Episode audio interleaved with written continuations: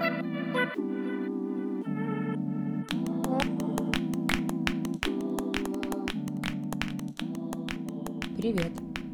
Это Лиля, и вы слушаете подкаст проекта «Выйти из тени».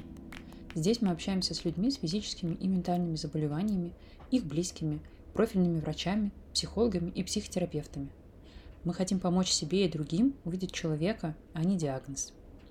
Кроме подкаста, который вы слушаете, у нас есть телеграм-канал с полезной информацией, бот для вопросов и соцсеть с картинками, которую нельзя называть.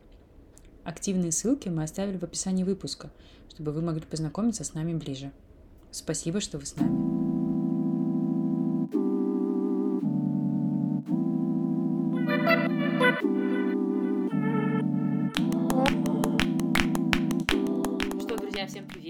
Это выпуск подкаста «Выйти из тени». С вами на связи Лиля. А, И у меня сегодня в гостях Марина. Вот я хочу, чтобы, Марин, ты сама про себя рассказала, что тебе бы хотелось, чтобы люди про тебя знали. Представься, пожалуйста. Привет, меня зовут Марина, мне 19, живу в Казани, а, являюсь ВИЧ-положительным человеком и также живу открыто с данным диагнозом. Расскажи, пожалуйста, когда и как ты узнала, что у тебя ВИЧ? Вот, и как вообще это происходило, вспомни. ВИЧ у меня с рождения, узнала о своем диагнозе в районе 9 лет. И я узнала его не особо обычным способом, нам не говорили напрямую. Я проживаю в приемной семье, и приемная мать а, в какой-то момент собрала нас э, все вместе. Ну, То есть помимо меня есть еще трое детей приемных. У них также ВИЧ, получается. М, Собрала на кухне, сказала, что мы ее, как бы приемные, и сказала, что есть вторая тайна. На тот момент она сказала, что когда вырастете, вы поймете. Мы ходили на тренинги Светы из Амбаевой, а, на какие-то мероприятия, и нам давали информацию по поводу диагноза, и, понятное дело, я уже сама догадалась, что у меня и как. Когда ты догадалась, что у тебя ВИЧ, вот когда ты поняла, какие у тебя были эмоции, мысли? Я нормально отнеслась, я знаю всю информацию, у меня не было страха. Возможно, была какая-то неприязнь к этому, то есть что-то внутри было, какое-то подобие камня. Ну, по крайней мере, на тот момент я не особо понимала последствия, потому что, м, как бы, мне 12 лет, и я такая, ну, побегаем, попрыгаем, все хорошо. А как у тебя отреагировали твои братья, сестры, у кого тоже ВИЧ? У них какая была реакция? Также спокойно.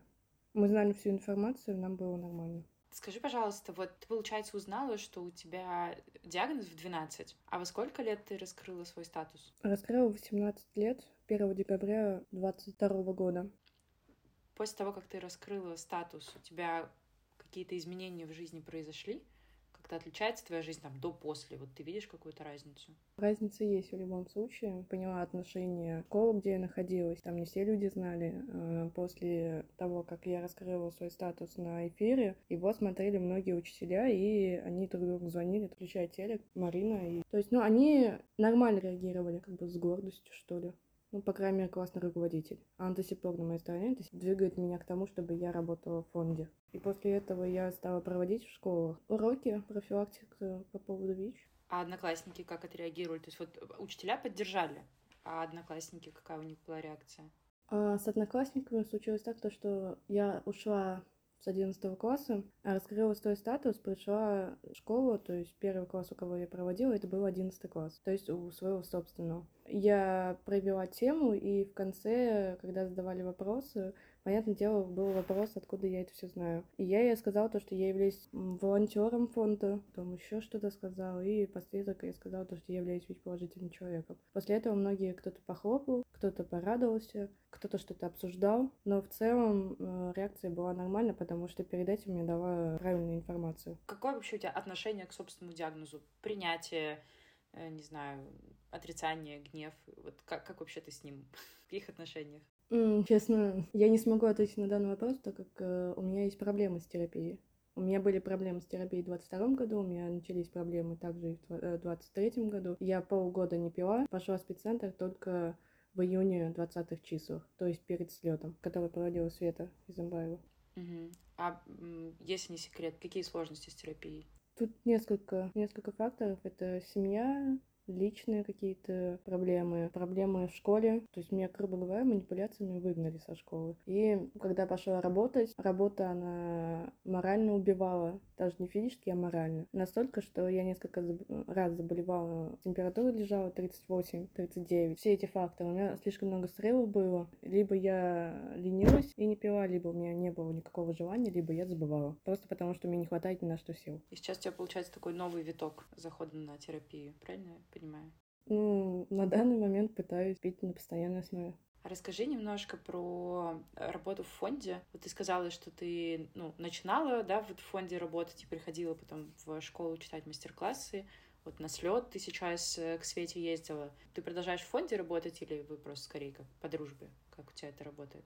Не, скорее больше времени уделяю, да. А, если раньше случилось так, что со Светой она меня знает чуть ли не с рождения. И как раз-таки, так как она жила недалеко от меня, точнее напротив нашего дома, она, получается, знакома с моей матерью, и поэтому мы ходили на все эти тренинги. То есть я была вроде как участника, что ли, каких-либо мероприятий, группы поддержки, группы взаимопомощи и так далее. Потом, ну, то есть мне нравилась эта тема, мне нравится помогать людям, в принципе, своим примером могу показать, что и как. И поэтому, если раньше меня не, было, не хватало времени, так как учеба, семья и так далее, возможностей не было, то сейчас, после того, как я ушла со школы, у меня появилось очень много времени, и я поняла, что а почему нет. И после раскрытия статуса я по максимуму пытаюсь помочь Свете, в принципе, вообще во всех э, планах фонда. В плане я курирую э, подростков в Казани. Было в планах обучиться на равного консультанта. Ну, это очень странно получается, то, что ты как бы работаешь равным консультантом, но ты им не являешься, ты не проходил обучение. Но при этом знаешь какую-то определенную информацию. Угу. И получается сейчас э, вот ты работаешь, ну, ты помогаешь Свете, а в целом, какие у тебя планы на будущее? Вот ты там ушла со школы, у тебя сейчас время освободилось. Что вообще планируешь делать? Ну, честно говоря, у меня было в планах пойти учиться, но это желание пропало. Но мне в любом случае нужно будет пойти учиться, потому что у меня нет образования. У меня по факту только 9 классов. С учетом того, что у меня будет образование, может что-то сложиться больше с фондом, либо пойти работать по какой-то определенный фонд, за который могут платить. Я не знаю, случится, ну, смогу ли не смогу, я хочу съехать с приемной с квартиры. Ну, пока только так. Я не люблю планировать э, что-то в дальнейшем. У меня всегда все срывается. Если я планирую, у меня все срывается. Так что я не планирую. Понятно. А расскажи, пожалуйста, чем ты увлекаешься в целом? Вот какие у тебя интересы? Я вижу у тебя клевая татуха. Э, вот. А, мне интересно, чем ты вообще увлекаешься. Да, вообще огонь. Ого! Целый рукав. Это моя мечта когда-нибудь я себе забью. Я, да, я рукав, у меня осталась вот эта часть, но э, тут нужно, чтобы вот это прошло. Класс. Чем увлекаешься, расскажи. Чем я увлекаюсь? Ну, возможно, фотографиями. Увлекалась спортом, но получила слишком много травм. Сейчас как раз-таки последствия идут. А, но я очень сильно люблю спорт. В плане волейбола мне будет пофиг, сломаны у меня колени или нет. Я буду играть до конца. Класс. А ты вот сказала, что ты, ты в волейболе будешь играть до конца. Ты в какой-то сборной играла или в команде? Откуда у тебя эта любовь? Нет, я в школьной сборной играла, но получила травму. И тебе типа, нельзя теперь играть? Нет, можно, конечно, просто вообще мне после этого сказали только в наколенниках, иначе меня не, не допустят. Но я, у меня просто не хватит э, сил на это, у меня очень сильная утомляемость. Типа мне нужно либо что-то одно. А это сильная утомляемость, это связано с э, СВИЧ или просто в целом? Э, последствия того, то, что мне дали поздно, очень поздно терапию. Я находилась с рождения, то есть после того, как на третий день оставила меня биологическая мать в роддоме, без всяких документов, меня отправили в инфекционную больницу, так как у меня ВИЧ. И я находилась там до 4 лет. И, скорее всего, за этот период мне как раз-таки не давали терапию. Наверное, я точно не знаю. Ну да, получается, что в самом раннем возрасте, если не, пили, не пила терапию, то иммунитет подсел, мягко говоря. Что бы ты хотела сказать людям, вот кто тоже с ВИЧ с рождения, ты говоришь, ты курируешь подростков, но, видимо, ребят как раз, кто с ВИЧ с рождения, как вот ты вообще наблюдаешь, что с ними происходит? Как они с этим диагнозом живут? Единственное, чему ты удивляешься, что дети, которые пережили, пережили насилие, избиение, вообще, в принципе, насилие в любом факторе, и ты смотришь на них, они веселятся, они радуются, вот это слегка убивает тебя. Ты знаешь их историю. Не все дети получают, как бы не все у нас в Казани дети с рождения. Кто-то от стоматологии, кого-то изнасиловали, там еще какие-то определенные ситуации. Ты смотришь, и они как-то справляются с этим. Ты с ними разговариваешь, ты э, заводишь такие темы, что аж, не знаю, орать охота. Но при этом дети справляются, а им всего-то по 12-14 лет. И вот это тебя приводит в шок, честно говоря. А как ты думаешь, что им помогает, ну вот, как-то справляться, несмотря на такой юный возраст, мягко говоря? Наверное, они отвлекаются в плане общения. Они получают поддержку от э, определенных людей. То есть они ищут э, среди э, своего круга общения, либо среди специалистов. То есть либо ребят, которые работают в фонде, волонтер, волонтеров, тот, кто им ближе. То есть в любом случае он может получить как медицинскую помощь, так и психологическую. Такой вопрос задам. Хочешь, отвечай, не хочешь, не отвечай. Короче, как тебе комфортно. Вот, э, ну, у тебя ВИЧ с рождения, тебя мама оставила там, да, на третий день ты сказала, в роддоме. Ты винишь ее за то, что у тебя ВИЧ? Нет, нет смысла. Я не знаю, что могло быть в случае, если бы она, к примеру, взяла бы меня, потому что спустя 18 лет, в прошлом году осенью, я с ней встретилась. Я ее нашла. Только ближе к 18 лет смотрела свои данные в плане медицины, в каком роддоме. Там указано было два адреса, я поехала на ближайший. Там я узнала как раз что у меня есть еще двое младших, родных, которые тоже отправили в детдом, и один старший на год старше меня, но у него нету ВИЧ. То есть у всех остальных есть он. Я увидела ее, я увидела, скажем так, бабушку, получается. И, ну, не знаю, я, наверное, была в шоковом каком-то состоянии, но я максимально спокойно себя вела. Когда я зашла в квартиру, тут в основном бабушка говорила все.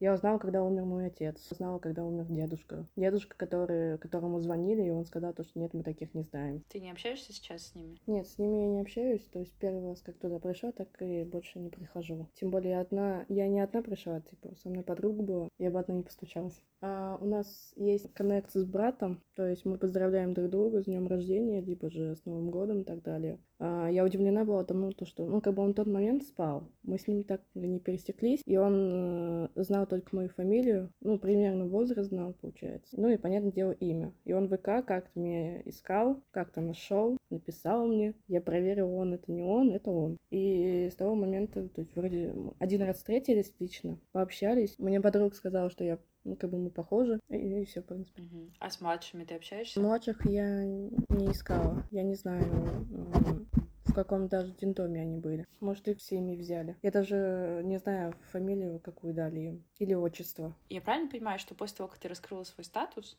вот в декабре прошлого года, получается, ты в целом активно выступаешь на площадках Казани и рассказываешь, ведешь какую-то деятельность, про, э, ну, про ВИЧ в целом, там, да, про свой статус. Это так? Или, или ты ушла в, с экранов, так сказать, и сейчас больше в фонде только работаешь? Еще два раза мы ездили на эфир, у нас был Open Talk плюс с э, Ильдаром, это танцор, режиссер. Мы с ним как раз-таки в один день открыли свой статус. А днем открыла, я ближе к вечеру. А вспомни вот из э, всех вот этих вот твоих выступлений, какая была, наверное, или у кого, может быть, самая спокойная реакция на твой рассказ? Вспомнила. У меня есть подруга, а, я в младших классах, в случае, если мне задавали вопросы какие-то в плане учительницы, я учительница поправляла насчет этой темы. А, и она, походу, уже сразу доказала, что у меня а, такой диагноз. Вот. Я ей как бы говорю то, что типа, хочу кое-что сказать. Она говорит, то, что у тебя ВИЧ. И я стою в таком шоке. Она так это спокойно говорит, она типа сама догадалась, и я такая, ну, да. Вот. И потом зашла тема о том, то, что я приемная, и она до сих пор в шоковом состоянии. Прошло 4 года, и все равно она в шоке не от того, что у меня ВИЧ, а от того, что я в приемной семье. Меня вот это больше удивило. То есть у нее самое спокойное, самое, я не знаю, как будто, ну, я не знаю, я не знаю, что это сравнить просто. У нее реакция на то, что я в приемной семье, а, просто безбашенная. А, а то, что у меня вещь, она такая, ну это нормально. Все. Вот такое у нее как будто отношение было. Магия.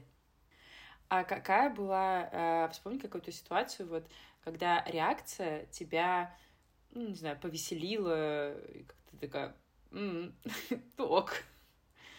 Была ли какая-то такая ситуация?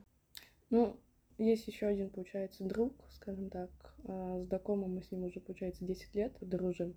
И только спустя 7 лет а, я ему, как-то мы сидим, я ему рассказываю о том, что у меня вещь. Он просто, а он еще на перилах сидел, он, он чуть не упал, он подскочил, он туда-сюда бегал. Что-то такое, ура, в моем окружении есть вещь положительный человек. Там что-то такое было. Мне стало с этого смешно. Я не знаю, ну он, он такой, о, классно, супер, в моем окружении есть теперь еще и такой человек. А и он что-то начал шутить насчет того, то, что у меня комбо, то, что, я не знаю, я прием в семье, то, что у меня ВИЧ, то, что так-то. Короче, ну, ну вот это было весело. А, да. Слушай, а вот с, скажи, пожалуйста, с какими ну, там, заблуждениями или какими-то такими ошибками ты чаще всего встречаешься, когда ну, вот люди говорят про ВИЧ, ты такая, да ну come on, нет, это не так, ребята, вы чего? Что тебе чаще всего приходится объяснять людям, может быть? Наверное, способы передачи. Так как э, я, в принципе, работаю с детьми, которым э, 12 до 16 лет, ну, точнее, не с 12 скорее даже, а с 14 до 16, может быть, до 17, у них идет вот вопрос по поводу э, способов передачи. Скорее, у них вот стереотип, то, что так-то, так-то передается. Ну, стереотип не по поводу того, то, что через э, э посуду передается, к примеру, а скорее именно половые акты, либо же в плане бассейна не знаю, что Ну, понятное дело, самое элементарное случае, если, когда я проводила, они спрашивали по поводу костяшек, в случае драки. То есть, если ты разбил костяшки? Да, ну там, если у а, обоих как бы разбиты костяшки, там, не знаю, соприкосновение и так далее, передастся это или нет. Это, ну, у пацанов 14-15 лет, ну, даже 16, вот такие вопросы даже возникали. Вопрос, я вспомнила вопрос, который задавал, в принципе, абсолютно каждый э, класс. В случае, э, они даже показывали, ну, ну, ну, конечно, они не показывали это прямо на реальности просто. Они сказали о том, то, что в случае, если будет как бы открытая рана, у другого открытая рана за прикосновение, так передаться или нет. И у меня возник вопрос, вы будете сейчас специально резаться и типа тереться друг от друга? В, в какой момент э, вы решите это провернуть, эту схему? Может быть, они клянутся на, на крови? Не знаю. Я им, я им просто сказала то, что давайте так, в случае сейчас вы находитесь тут, этого вы не будете делать, а дальше делайте, что хотите. Видимо, они действительно дают э, клятву дружить э, вечно.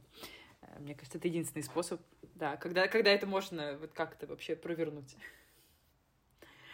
А, ой, забавно. Слушай, а скажи, вот э, ты работаешь с подростками, Короче, у меня вот такой вопрос. Да, вот я, например, про ВИЧ узнала в довольно взрослом возрасте. Ну, то есть мне было не знаю, лет 20, э, наверное, когда я начала изучать всю эту тему, ну, то есть я уже там более-менее что-то понимала в этом мире.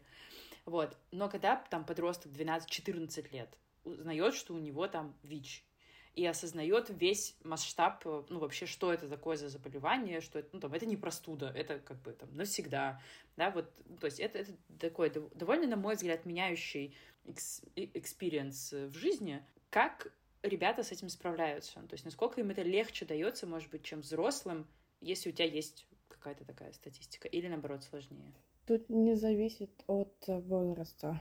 Многие вообще поздноватый возраст, честно говоря, 14 лет. Лучше это рассказывать в районе 8-9. То есть э, нам намек уже дали в 7 лет. Понятное дело, лучше давать э, сразу информацию правильную, и ну, тем способом, так как он поймет. Легким языком, чтобы понял ребенок. 12, 13, 14 лет у них уже появляется свой круг общения, где они вытворяют всякую фигню. Даже сейчас поколение, то есть если раньше это было 16-17, то сейчас уже в 12-13 занимается тем, чем надо. Поэтому легче всего именно давать в районе 8 лет информацию и постепенно, там, не знаю, показывать, может быть, на своем а, примере. То есть родитель, в случае, если у него тоже через игры, к примеру, тоже можно дать информацию, И уже, понятное дело, рассказать. В случае, если у него будет э, какое-то недопонимание, узнаешь, скажем же, ну так, э, решаешь данную проблему. В случае, понятно, в любом случае ребенок не до конца может понять в этом возрасте. В случае меня это какое-то чудо просто было. В случае 12-13, так как э, у них идут вот эти слухи,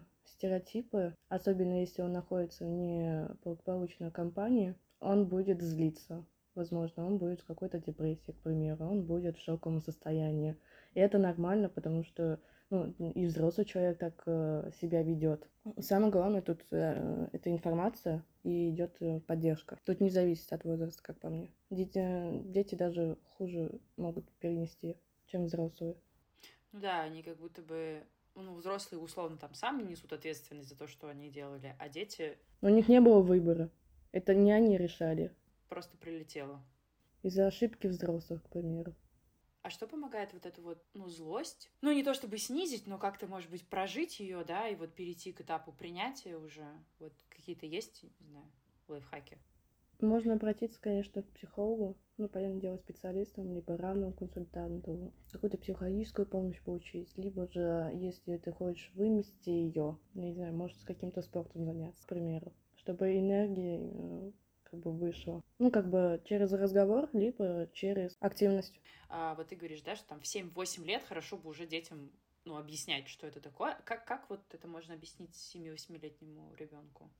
Особенно с учетом того, что это не его ответственность, а вот обстоятельства сложились таким образом, ну, это взрослые накосячили, и теперь вот прости, ну, тебе пить таблеточки всю жизнь.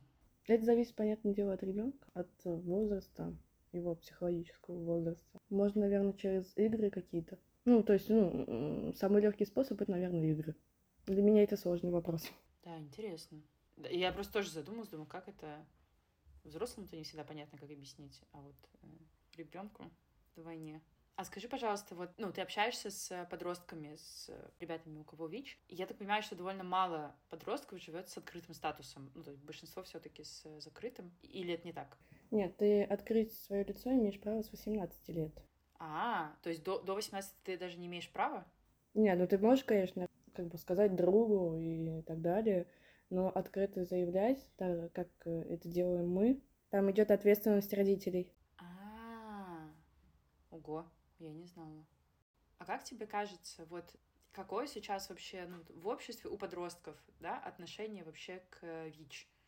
К заболеванию, они как-то там больше понимают, чем взрослые, или меньше понимают? Вот как вообще эта тема? Ну, честно говоря, вообще довольно изменилось за, вот, скажем так, время, пока я, ну, 7 лет, наверное, да, пока очень сильно изменилось мнение по подростков по этому счету. То есть с кем я не говорю, кому я кому не говорю, они все положительно относятся к этому. Даже взрослые смотрят э, с таким презрением, что ли. Ну, типа, у них включаются стереотипы. А данное поколение, оно новое. Они как губки впитывают все. Им дай эту информацию. Просто самое главное донести ее правильно. Они более понимающие относятся в большинстве случаев. То есть от взрослых больше какого-то такого, ну, отрицания и отстранения, да? Да. Это только чисто по моему опыту. А вот э, когда ты рассказываешь, да, ты, вот ты говоришь, главное дать, ну, как бы нужную информацию, и тогда, ну, там, у подростков, по крайней мере, в большинстве случаев все окей с принятием того, что происходит, там, да, например, там, твоего диагноза или своего, а какую информацию вот тебе кажется, типа, вот критично важно выгрузить, такой вот необходимый минимум, чтобы человек как-то более-менее адекватно воспринял? Способы передачи. У всех есть стереотипы по поводу того, когда, где, как передается ВИЧ. И, как по мне, как бы, одно из самых главных — это способ передачи. То что условно общаться безопасно, там, пока вы кровью не клянетесь и не обмениваетесь. Не, ну так тоже вообще-то низкий риск. Это еще зависит от терапии. То есть, если человек принимает терапию, то практически он заразить не может. Ну, понятно, через переливание крови. Угу. Ну, то есть, как будто бы важно показать вот эту вот э, условную зону безопасности, и тогда человеку проще, да? Тогда ему уже можно дальше говорить. Слушай, еще вот э, хотела спросить, вот когда ты, ну понятно, ты не планируешь, потому что оно не всегда сбывается, но в целом, так вот, в каких-то хотелках, э, в своих, э, у тебя есть какое-то, ну что ты там например, э, не знаю, о чем ты не мечтаешь, потому что у тебя ВИЧ, или для тебя это просто типа, ну, у тебя ВИЧ, и ничего страшного, и поэтому у тебя как-то... Ну, есть ли какие-то ограничения, ты сама их чувствуешь по себе? Я почувствовала их, когда пошла в 11 класс, и я хотела поступить в МВД, либо вот подобие полицейского что-то.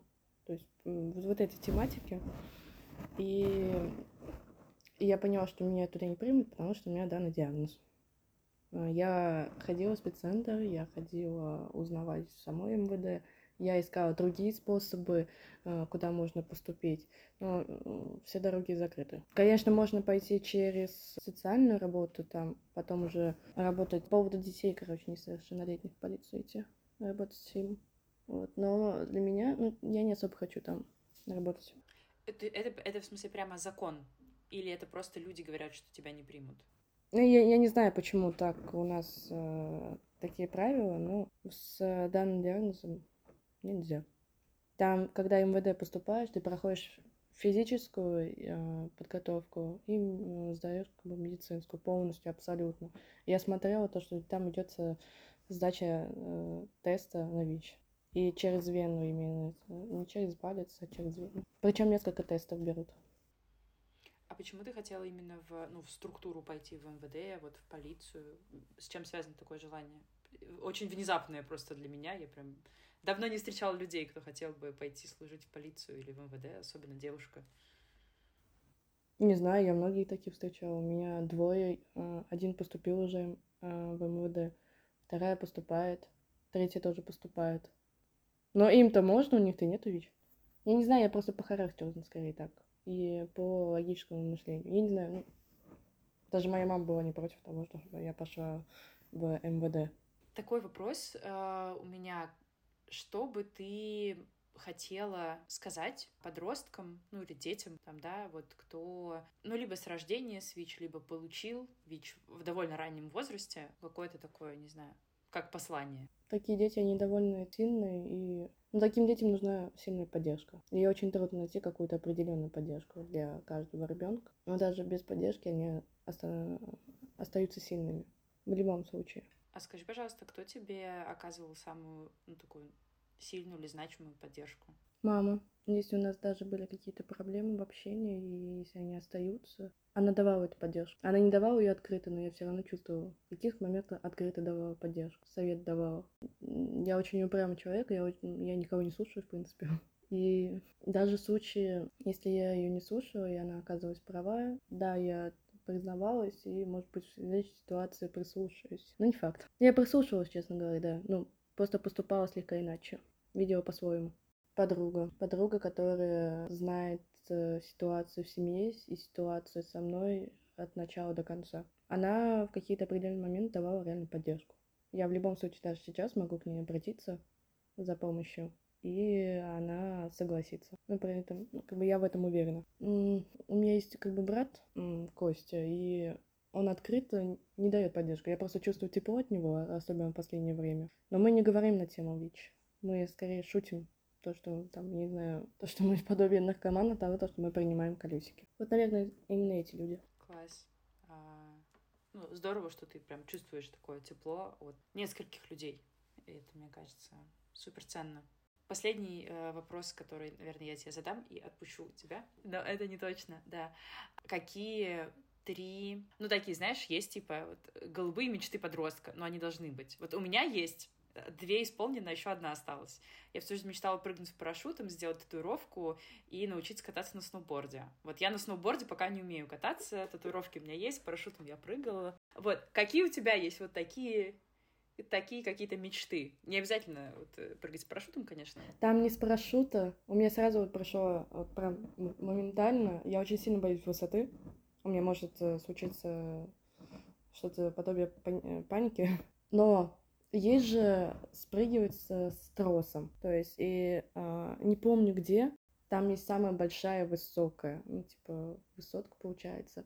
Оттуда спрыгивают. Ну, не обязательно оттуда, но просто я хочу спрыгнуть. Вот этот эффект того, то, что ты падаешь, как будто у тебя там ничего нету, но при этом есть какая-то одновременная тяжесть, и очень сильно бьется сердце. Я это очень сильно хочу, очень моментально, но одновременно понимаю, что Я не знаю, мне, наверное, инфарктом случится. Мотоцикл хочу. То есть я уже с самого детства понимала, что я хочу мотоцикл, и вот какие-то моменты я прям очень сильно хочу, и в какой-то момент у меня прям продвинулось к тому, что я его куплю. Но там были другие проблемы, плюс мать отговаривала, она бы меня закопала в же секунду с этим же мотоциклом. Я как-то один раз каталась на мотоцикле. Ну, это довольно экстремальные желания. Мотоцикл и прыгнуть с банджи. Я просто... Э, я с банджи ни за что в жизни не прыгну. Вот я с банджи боюсь. Просто, типа, ни за что. А, а мотоцикл мне тоже запретили родители. Папа сказал, только, только через мой труп. Вот, и я поэтому...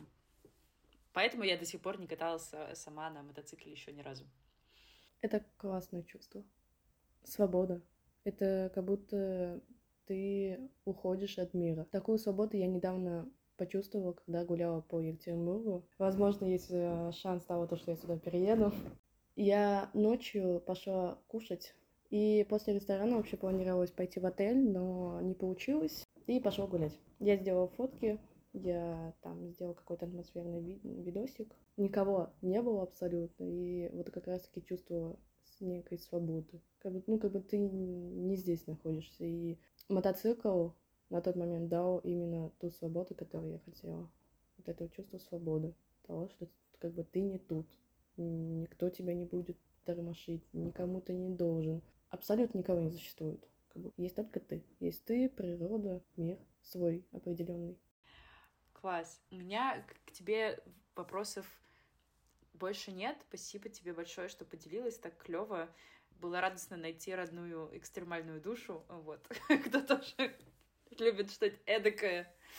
Вот, э, спасибо тебе большое. А может быть, ты что-то хочешь сказать э, слушателям? Нас слушают разновозрастные люди. Вот, если ты хочешь от себя что-то им сказать, то э, самое время. В принципе, я к этому девизу вообще пришла два года, три года назад, когда не стала зависеть от мнения, чужого мнения окружающего тебя. Хочешь — делай. Ну, серьезно, хочешь — сделай. Нужно наплевать на все, и ты и делай все. Ты хочешь покататься на мотоцикле — катайся. Ты хочешь куда-то съездить — съезди. Хочешь вступить в какие-то определенные отношения — вступай. Разойдетесь — ладно. Да, может быть больно, но хочешь — делай. Я это многим говорю. Хочешь — делай. Хорошее напутствие, мне кажется. Такое очень, очень правильное. Очень про действие. Спасибо тебе. А, я была рада, что мы состыковались, несмотря на то, что ты в Якате. Вот. Спасибо тебе большое. thank you